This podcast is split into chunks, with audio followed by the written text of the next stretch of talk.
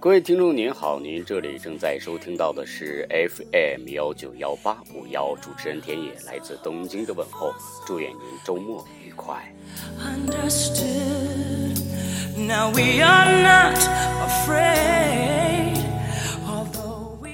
现在是日本时间十三点二十四分，田野在这里与您共度好时光。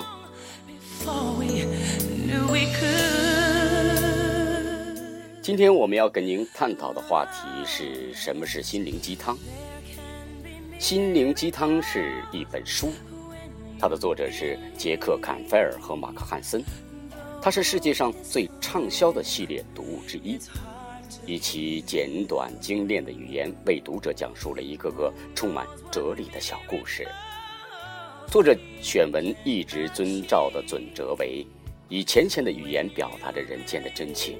以至深的情感诉说着五彩的人生，在每一个角落把真情的火炬点燃，让每一缕清香在尘世间流传，让真情在心灵的碰撞中凝固成永恒。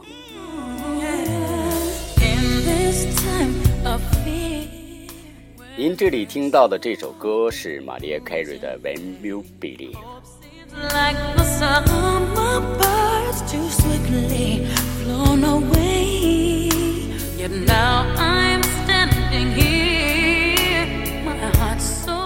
下面我们就来为您分享一则有关心灵鸡汤的故事，叫“自我养育要从心灵的断奶开始”。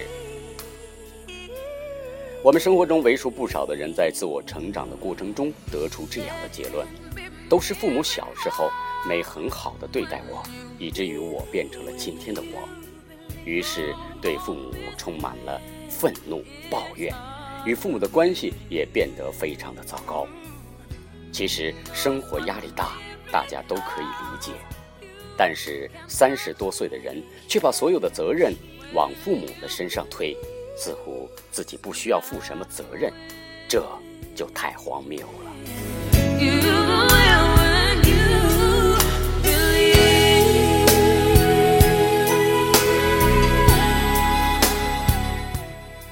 有一对母子，儿子大学毕业后一直不肯出来工作。靠父母微薄的退休金度日，怨恨母亲小时候对自己不够关心，以至于现在自己无法正常的和人打交道。还有一个富二代，二十多岁游手好闲，动不动就让父母给自己换车，父母一旦不答应，他就破口大骂。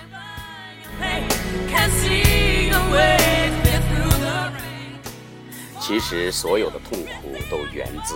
他们潜意识中对父母的深深的依赖，也就是不敢断爱。通过痛苦和抱怨的方式，在心理上把自己和父母紧紧地纠缠在一起，纠缠在一种无法解脱又无法接受的痛苦和绝望中，不能看出根本的出路是在于自我的改变和成长。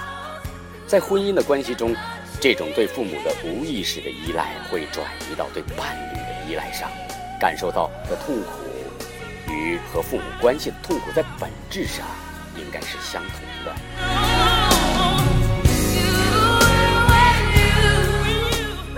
自我养育的第一个概念应该是立足当下，开创未来。今天自己是儿时。经历造成的结果，但过去的一切已经不能改变。